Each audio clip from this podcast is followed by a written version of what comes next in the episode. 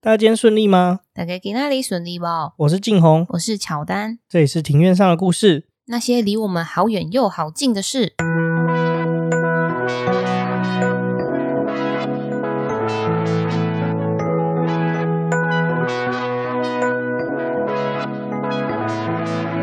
我们透过历史、书籍、电影、风土。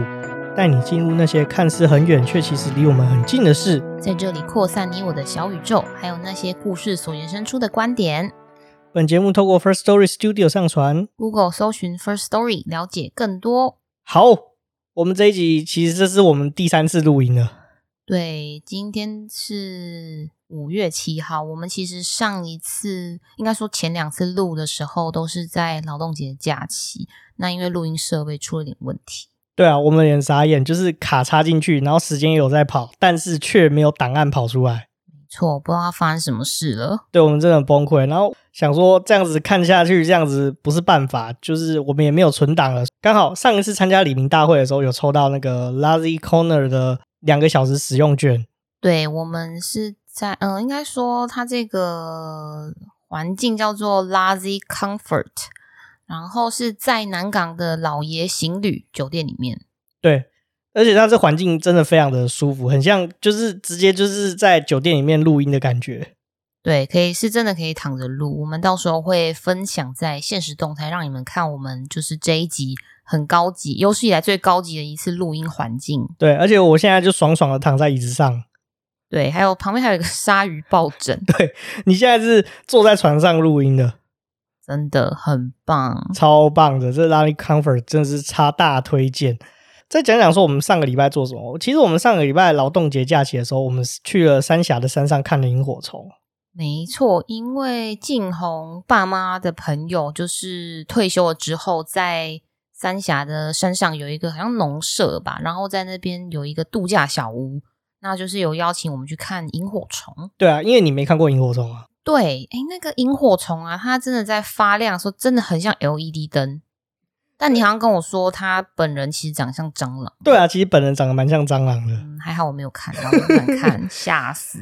而且我们去看的时候，我们就觉得萤火虫已经很多了。对啊，其实真的蛮多的。但是我据我爸妈还有我爸的朋友表示，真的极大期的时候是超级无敌多，到处都在闪着 LED 灯的感觉。应该是比那个新北耶诞城还要热闹吧？对啊，而且好像每个季节萤火虫就它有分不同的品种，它屁股闪的颜色都不太一样。我们这次看到的是绿色的，对，是比较亮的绿色。对啊，听说有别种颜色，红色吗？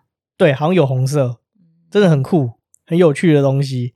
不晓得听我们听众朋友有没有看过萤火虫，也可以跟我们分享一下你看萤火虫的经验。那我们现在要来回应一下一则听众的留言。那这位听众，他的名字叫做赞歌，欢迎来战。那他是按赞的赞，唱歌的歌，欢迎来挑战。对，他的 ID 真的很酷诶。那他的这个留言的内容的话，他是写说，标题是写代糖可乐应该配方有改。他的留言内容是写说，最近不小心买到零卡可乐，那喝下去的感觉跟一般可乐差不多，但是还是有那么一点点的不同。他说他上一次喝零卡可乐的时候是差不多是八九年前。他说味道是真的蛮恶心的。他说我们可以再试试看。对，没错。那因为我刚好在劳动节的时候，我今天我就是最近换了新的工作，然后就是有发劳动节礼金，我就直接拿去 seven 消费。对啊，而且我记得你的劳动节奖金好像因为你刚入职的关系，所以就是按比例才发给你两百五十八块。然后花买可乐就花了大概四五十块，没错。那我们的话就是买了一罐原味的，原味我们是买铝罐，因为想说肥宅快乐水很甜，不要喝太多。那我们其实有在想啊，赞哥讲的那个配方改会不会是提到的是现就是现在新出的一个纤维 Plus 的口味，所以我们就是买了原味跟纤维 Plus 的来比较。我们喝完之后你觉得有什么差别吗？有啊，原味就是一样很好喝啊，就是。真真实实、实实在在的肥宅快乐水。那至于那个纤维 Plus 的话，喝起来确实好像有比那个原本的那个零卡的版本好喝蛮多的。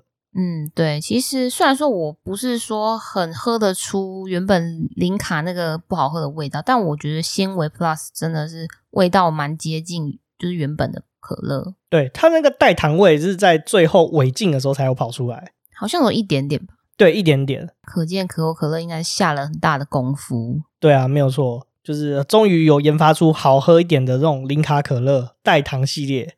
嗯，那其实，呃，这位听众他会提到可乐，是因为我们呃某一集就是提到高雄陈家。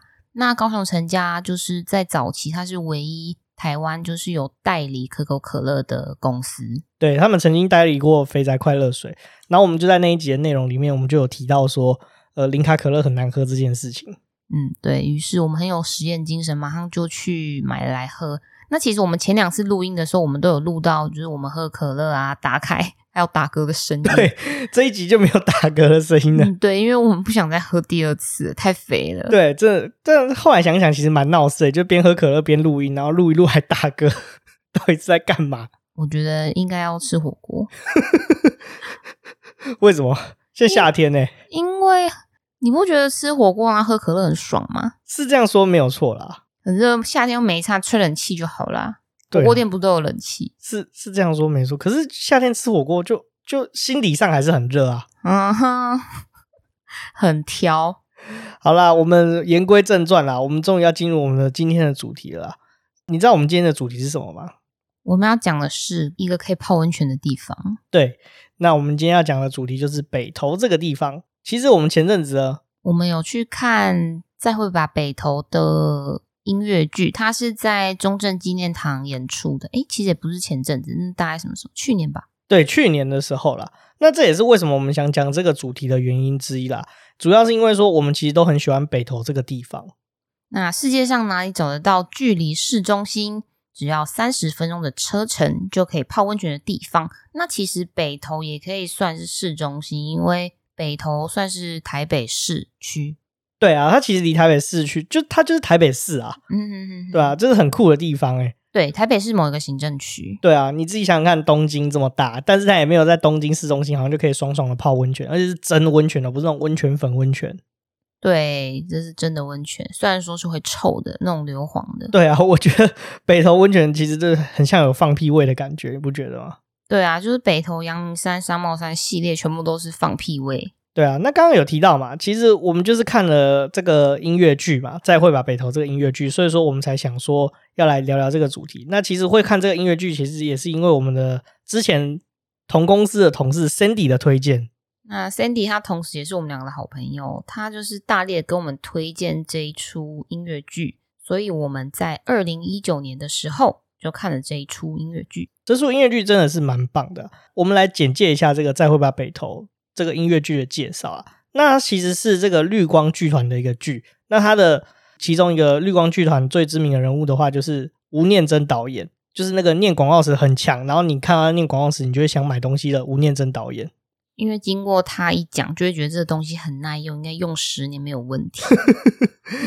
对，这个这个剧的话，它是绿光剧团的这个舞台剧啦。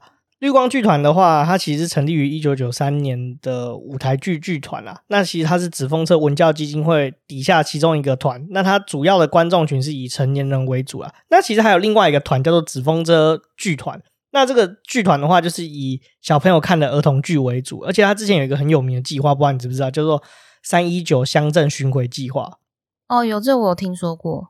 那他这个非常有名的计划，那他其实就是紫风车文教基金会下面两大的剧团之一。这个绿光剧团的话，他串团的团长是罗北安，他其实也是现在的团长啊。那顺带一提，这个罗北安的话，你有看过《我可能不会爱你》吗？嗯，我知道，他是演那个爸爸嘛，就是胖胖然后很和蔼的。对，就是他。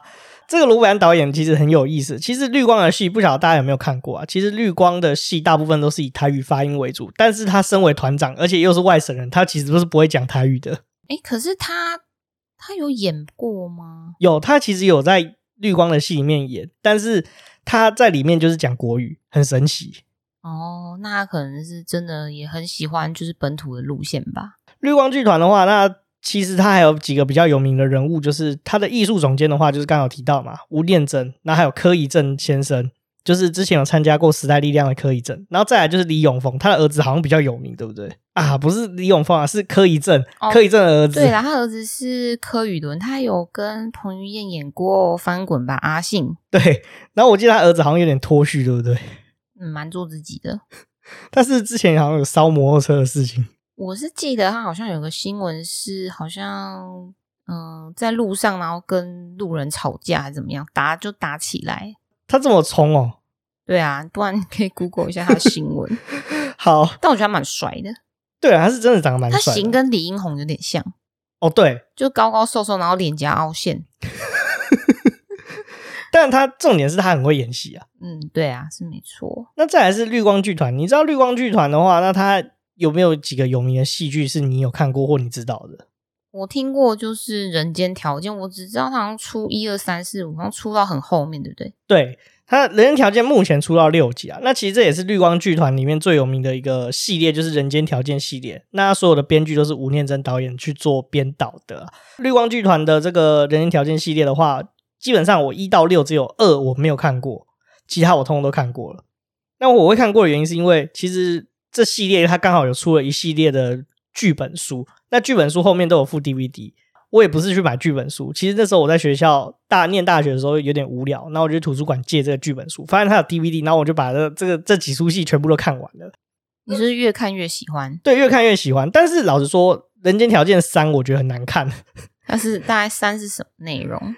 他们叫什么台北的什么凌晨三点，有点忘记名字是什么了。反正就是可能比较不符你的口味。对啊，可能是我年轻的时候比较看不懂啊。它大致上的故事就是讲说那种南部的年轻人上来台北打拼的那种故事，然后可是是我们可能阿公或者是爸爸那个年代的事情啊。嗯，比较没有办法感同身受吧。对啊，我比较没办法感同身受。但是《人间条件六》我就非常非常喜欢，《人间条件六》叫做未来的主人翁啦。那它的海报很特别，就是。你知道台北桥下来的那个机车瀑布吗？我知道那个很有名，也很爆笑。不是说还有被追焦吗？对哦，对，因为我讲到这个，因为我之前在前公司上班的时候，有偶尔会骑摩托车去上班。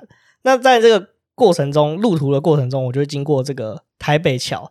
那下桥的时候，就是我就是其中那个机车瀑布的其中一员。哦，你也参与其中就是了。对，然后我那时候骑的时候，就有看到说，其实就有路人就是拿着那种大炮，然后对着我们机车正中的人们照相。你就不要刚好那时候在挖鼻孔，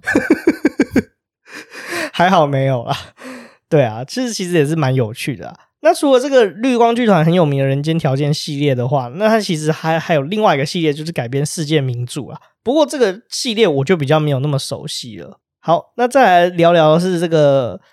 再会吧，北投这出戏，那其实首演的时间是二零一八年啊。其实他在二零一九年的时候又有再一次的上映。他在二零二零年端午节的时候，凯道那时候我们因为新冠肺炎的关系嘛，就抗议算有成。那个一开始在一月到四月的时候，就是几乎大家的艺文活动全部都停摆。那后来因为政府发现这也不是办法。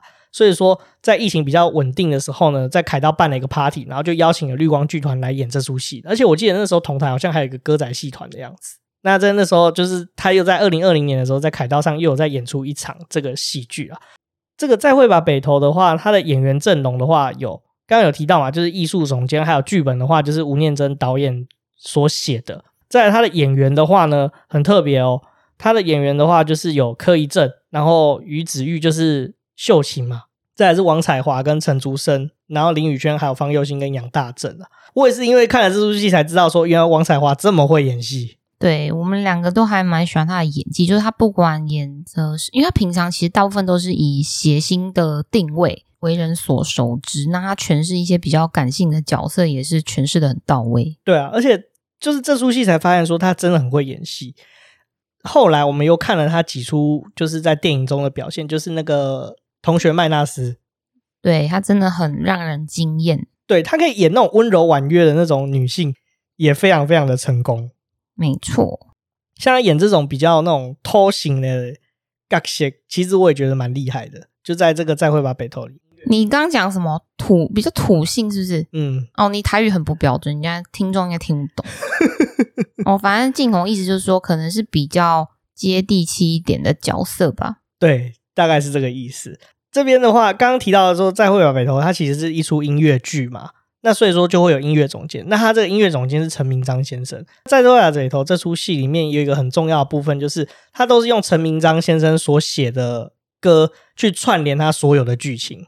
没错，因为那个陈明章先生他写的歌曲跟整出戏的走向是整个环环相扣，而且是是一个很不可或缺的元素。对啊，而且。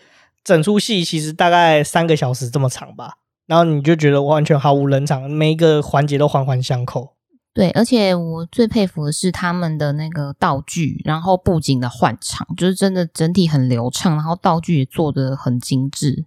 那你来简单介绍一下剧情好了。好的，那剧情的话是在说，有一间温泉旅馆叫做别有天，是在将近二十年前以前，在王清水的资助之下，由陈爱娇，陈爱娇是主角之一，由她所顶下经营。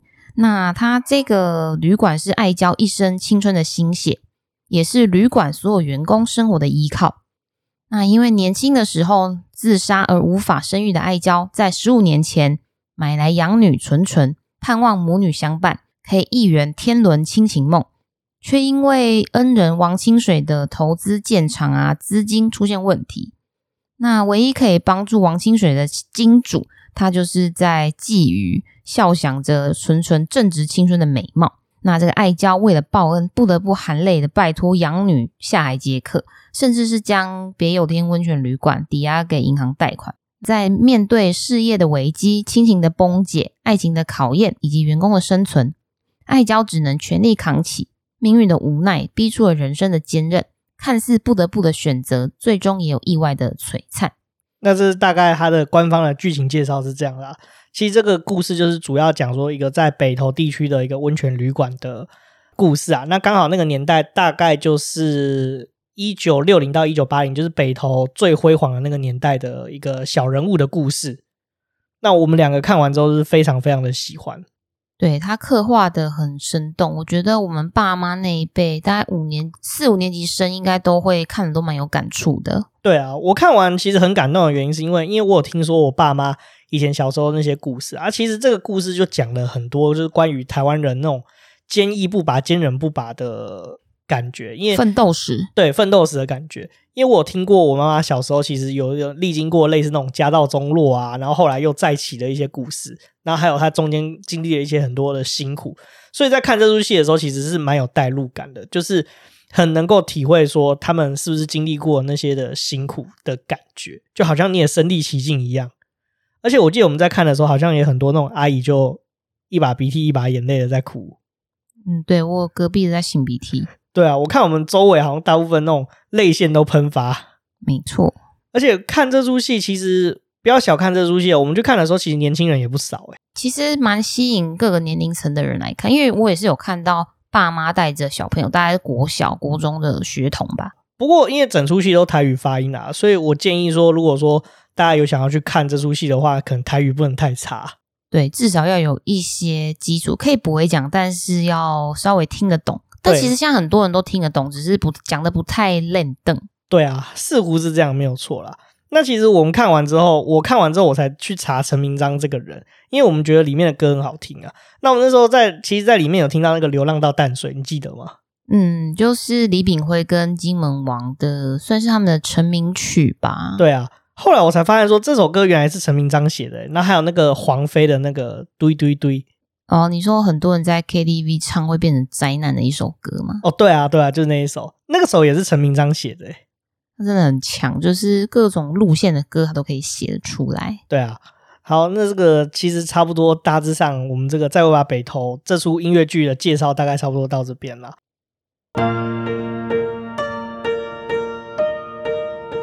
那我们刚刚聊了这么多嘛，就是看了这出再会吧北投之后呢，我们就后来发现说，哎。才了解说，哎，其实北投有很多很有趣的历史啊，包括它的温泉的发迹的状况啊，还有到后来为什么没落这件事情，其实就引起我们的好奇，所以我们就做了一些调查啦。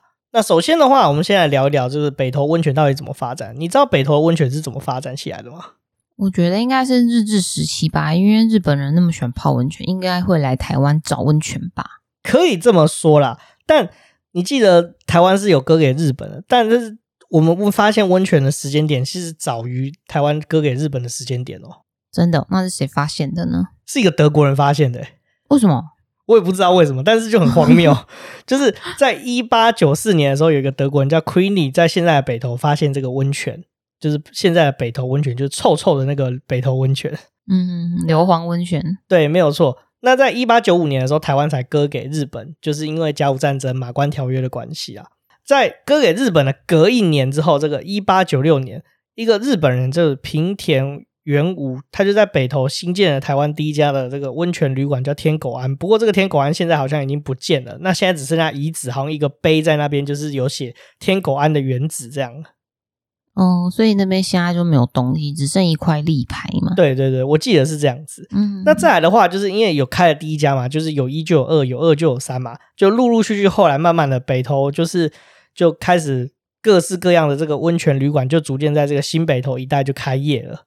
那这些旅馆除了提供这些温泉以外呢，也会提供一些其他的服务啊，像是这种艺妓啊，还有陪酒女的服务，更是这个北投温泉区重要的特色，也是很重要的一环。那你提到这个艺妓跟陪酒女的服务，其实他们这个当时还没有涉及到就是性交易、性产业的部分。那其实台湾也在日治时期的时候的咖啡店也都是走这个路线，因为当时的咖啡店啊是有一些嗯、呃、服务生也是会陪你喝咖啡，然后聊天，就有点像陪酒的感觉。但他们咖啡店也是没有涉及到性交易的部分。就是所谓的气茶店的概念嘛。嗯，对对，这是我一个小小的补充，就是很有趣。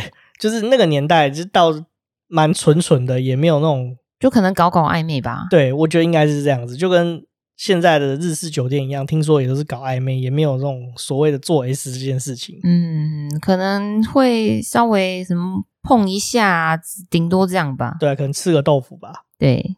后来在日本时代中期的时候啊，那台湾的总督府嘛，因为终于拿到一个殖民地啊，就努力建设嘛。那也是为了要让那个日本，就是中央政府这边看到这治理台湾这个殖民地的一个政治的时机嘛。所以当时的台湾总督府就邀请这个日本当时的皇太子裕仁，也是后来的昭和天皇到台湾巡视。所以其实之前昭和天皇还没有成为天皇之前，还是太子的时候，是有来过台湾的哦。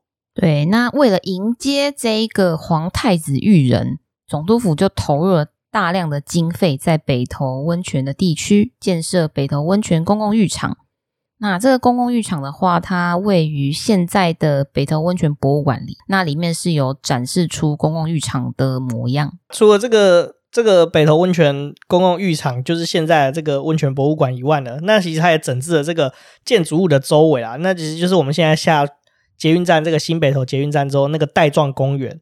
其实也是整治的范围那一带，它在日本时代就建成，就是建成所谓的北投公园这样子。为什么会建这个北投温泉的公共浴场？其实还有另外一个原因啊，就是当时其实北投就有一个公共浴场，它叫做龙滩浴场。那其实是就是当时在北投最早的一个公共浴场。不过因为那个时候那个公共浴场很旧，而且也不是很卫生啊，那大家就是也只有屏风遮挡，就也不是。建的很高级，就看起来很土炮的感觉，搞不好还在里面上厕所，这是有可能的。像游泳池的概念，小朋友在里面尿尿，哎、欸，不一定哦，大人搞不好也会。对，大人搞不好应该也会。其实去海水浴场，大家应该有偷偷在海水浴场偷偷尿尿的经验吧？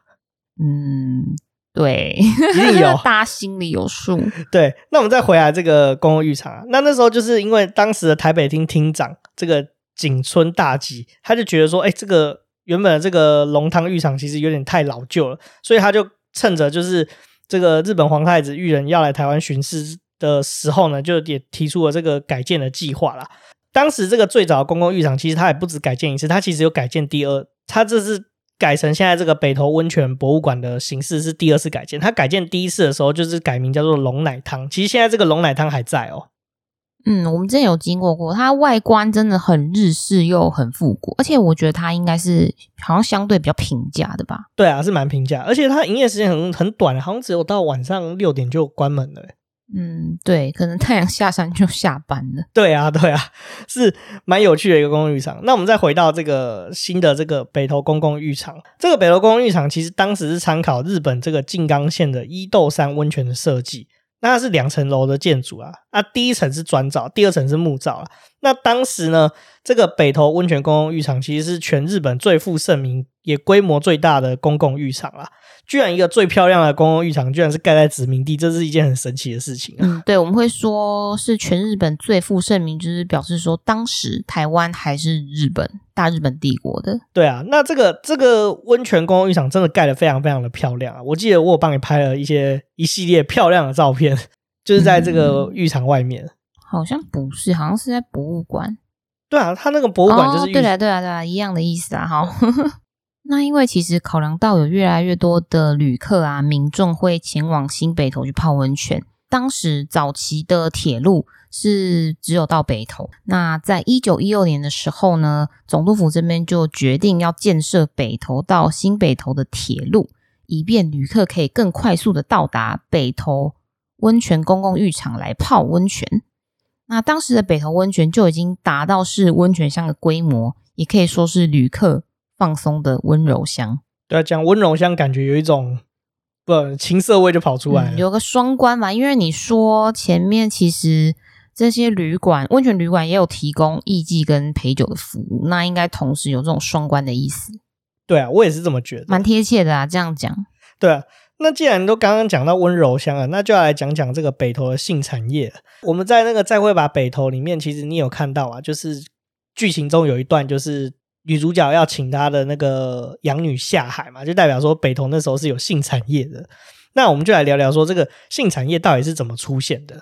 其实早在日本时代，我们刚刚就有提到嘛，就是有那个艺妓跟陪酒女的部分。对，就是他们没有涉及到性交易的部分。对啊，那但是到了这个战后，也就是车轮党来台湾之后呢，就演变，慢慢的演变出了这个色情行业，那北投也就成为了风化区。所以当时真的台湾有风化区，就是在北投吗？对，其实不止北投，其实台湾有很多地方都有风化区。我听说基隆也有，对不对？对，到处其实都有啦。哦、那只是有分合法不合法的。那再来我们就要讲到说，北投其实这个地方是合法的风化区哦。那政府在这个一九五四年四月三十号的时候呢，政府就核准了女士应生住宿户联谊会的成立。那所以说，北投就正式成为了这个合法的风化区。啊，合法的公娼服务取代了温泉，使得海内外的观光客聚集于北投温泉区。北投也在六零至八零年代发展到鼎盛时期。对，没有错，就除了泡温泉，还可以有性服务的地方，那当然是吸引了非常非常多的人来到台湾，来到北投这个地方泡温泉了。我后来问过我爸妈，就他说，其实，在他们小时候，北投确实是真的是有粉味的地方。哦，就是他们有见证过这个历史，对，没错，而且他说都是那种有钱达官显贵会去北投泡温泉。他说真的没有钱的人，如果说是性服务的话，都是什么沙林波倒瓜柱哦，就是 level 会不一样。对啊，对啊，那为什么会说这个北投温泉区后来这个风化区的产业越发展越大？其实也跟另外一个时空背景有关系啊，就是六零八零年代，其实美国在亚洲又打一场战争，你知道什么战争吗？越战。对，没错，因为当时美国打了场越战嘛，这个美军在那边打仗冲锋陷阵很辛苦啊，那士兵总是要休息的嘛。当时的话呢，台湾就是当时的美军非常非常重要的一个休假地点，就导致了就是这个色情行业更蓬勃的这个发展啊，用来赚取外汇。北投这个地方呢，也成为这个美国大兵的非的温柔乡啊。那除了台北北投这个地方以外，其实，在高雄有一个盐城区的酒吧里面也发展出一个文化，就是霸女文化。除了台北以外，高雄也其实是也是当时的美军一个重要的休假地点啊。其实也跟北投差不多啊，就是也是有那种女色的这种文化因应应运而生啊。不过在高雄的话，就比较没有那种直接的性产业服务，他们就跟当时日本时代就是那种陪酒女比较相似啊。然后叫做霸女，那个跟女公关好像是感觉有点像，其实就是那个时代的女公关了。哦，那我会知道为什么高雄有霸女，其实也是因为我的 Podcast 启蒙。那个时候我记得我是要去澳门旅游的途中啊，那时候第一次坐廉价航空，那不知道说原来飞机上是没有那个娱乐系统的，然后那时候就非常焦虑，玩的剉赛要飞一个多小时，只能发呆看着前面的。座位发呆，我们就那时候就玩了剉赛，那怎么办呢？那刚好就拿出我的 iPhone，发现有一个 Podcast 这个东西，然后发现里面有节目，我就随便乱点一个，就是点到一个节目叫《马力欧陪你喝一杯》，那其实现在也是一个 Podcast 很有名的节目，那刚好就被我点到霸女这一集，所以我就带我进入了 Podcast 的世界，然后也衍生出我后来开始录 Podcast 这件事情啊。至于霸女的介绍的话，大家有兴趣的话，可以再去回去听这个《玛丽又陪你喝一杯》，有一集专门在讲霸女的。那我们也把这一集放在我们 show note 的连结。好，然后我们提到就是台湾成为美国大兵的温柔乡。那后来在一九六七年的十二月二十二号，美国《时代》杂志刊登了一张出狱图。那这个出狱图的话，是由一个美军的白人士兵，旁边左拥右抱两个台湾女子，那他们三人一起共浴的照片，并且还附上文章说明越战士兵的休假行程。对，那也是因为这样子的话，就直接让当时的我们的总统，就是杀人魔王蒋介石先生，直接生气爆炸，觉得超级不爽，就把台湾搞得好像就是一个就是只有色情的地方啊。对，就是其实也蛮蛮贬损的感觉吧。对啊，会生气正常啊，是真的蛮正常啊。那为什么会生气？其实你只要听我们接下来讲的内容，你就知道为什么当时杀人魔王会那么不高兴了。当时的这个美国大兵呢，其实只要在越南战场上服役三个月，就可以加入一个所谓的 R&R 休息计划，就是 Rest and Recreation Program。那翻译中文的话，就是所谓的休息与消遣计划啦。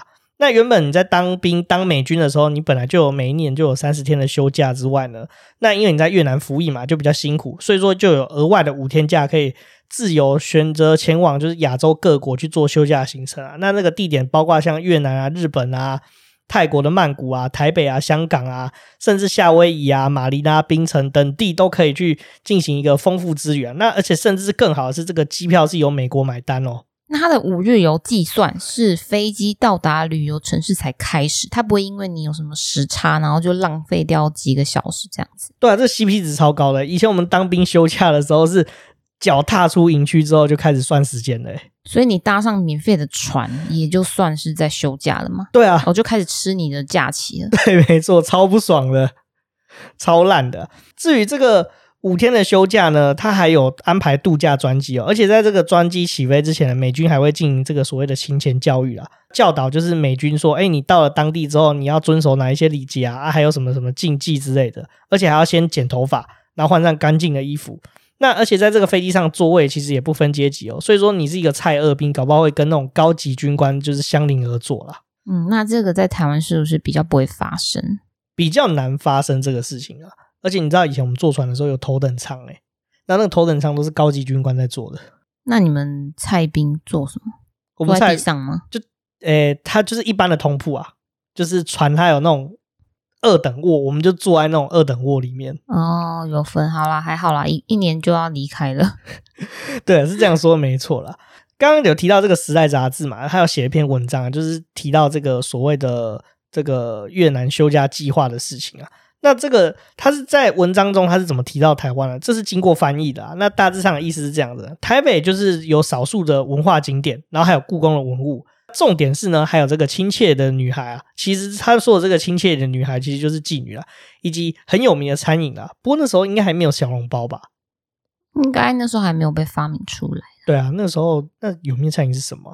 那所以说，就是因为以上这些原因啊。所以让台北就成为一个 RNR 的一个知名的官兵休假地点以及休闲的地方啦。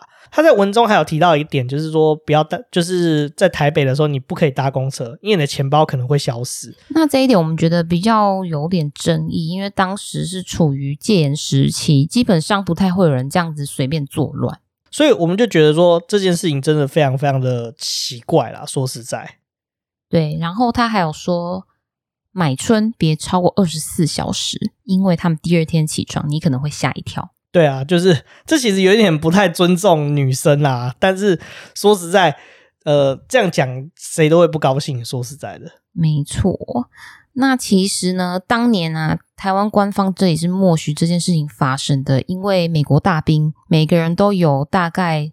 两百块美金的消费能力，那这两百块美金在当时来说是非常多的一笔钱。对啊，没有错。而且，因为其实这件事情为什么会说是官方默许的呢？是因为说，呃，其实蒋中正那时候就想，我们那个时空背景是这样子的。那时候我们发生中美断交啊等等的一些就是国际情势上的变化，所以变成说我们失去美国的援助啦。那所以说我们总是要找一个方法来赚外汇。嗯，那时候过得比较苦，所以说有赚钱的方法都值得一试。对对对，所以说这件事情是官方默许啦。而且那时候其实我们杀人魔王蒋中正他也是想说，为了要迎接这个美军的前来嘛，要为了要赚外汇嘛，特别还要说就是要整治这个计程车业啊，还有那个旅馆业啊，甚至这个妓女户也要做健检等等啊。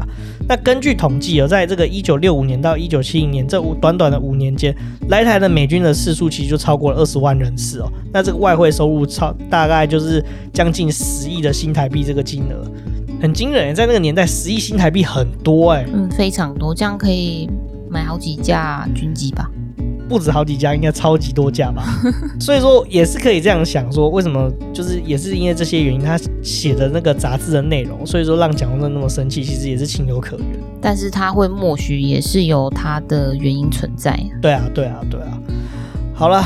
那我们今天洋洋洒洒讲了那么多啊，除了讲了北投的性产业呢，还有这个温泉发展的历史啊。那其实在惠雅北投里面，其实也提到了一个很重要的部分，就是所谓的酒家菜跟拿卡西的部分，对不对？没错，这个是很经典的一个环节。对，没有错。不过因为我们今天碍于时间的篇幅呢，这个部分呢，我们就留到下一次再进行啊。好，那我们这一集就先讲到这边。那欢迎你们可以到 Apple Podcast。让我给我们打新评分留言，以及分享给你们所有有兴趣的朋友。那也欢迎追踪我们的 IG，我们账号是 Story on the Yard。你可以在 IG 的放大镜搜寻庭院上的故事，也可以找到我们哦。那 IG 上面会有一些我们的生活动态、Podcast 或者是书籍影集的推荐。那我们还有语音留言的连接哦，感谢 First Story 的技术支援啊。那这个语音留言的话，你只要有留言，我们甚至可以把你留言剪在节目里面哦。对，不管你们说了什么，我们都会在节目上回复哦。对，就像我们这一次是喝可乐，下一次不知道我们要喝什么。嗯，对，看听众想要我们喝什么，只要不要是太难买到的东西都没有问题。真的哦，万一那真的给我们出一些难题怎么办？那请他寄给我们。好主意哦。好，那我们今天就差不多讲到这里哦。那我们就下次见喽，拜拜。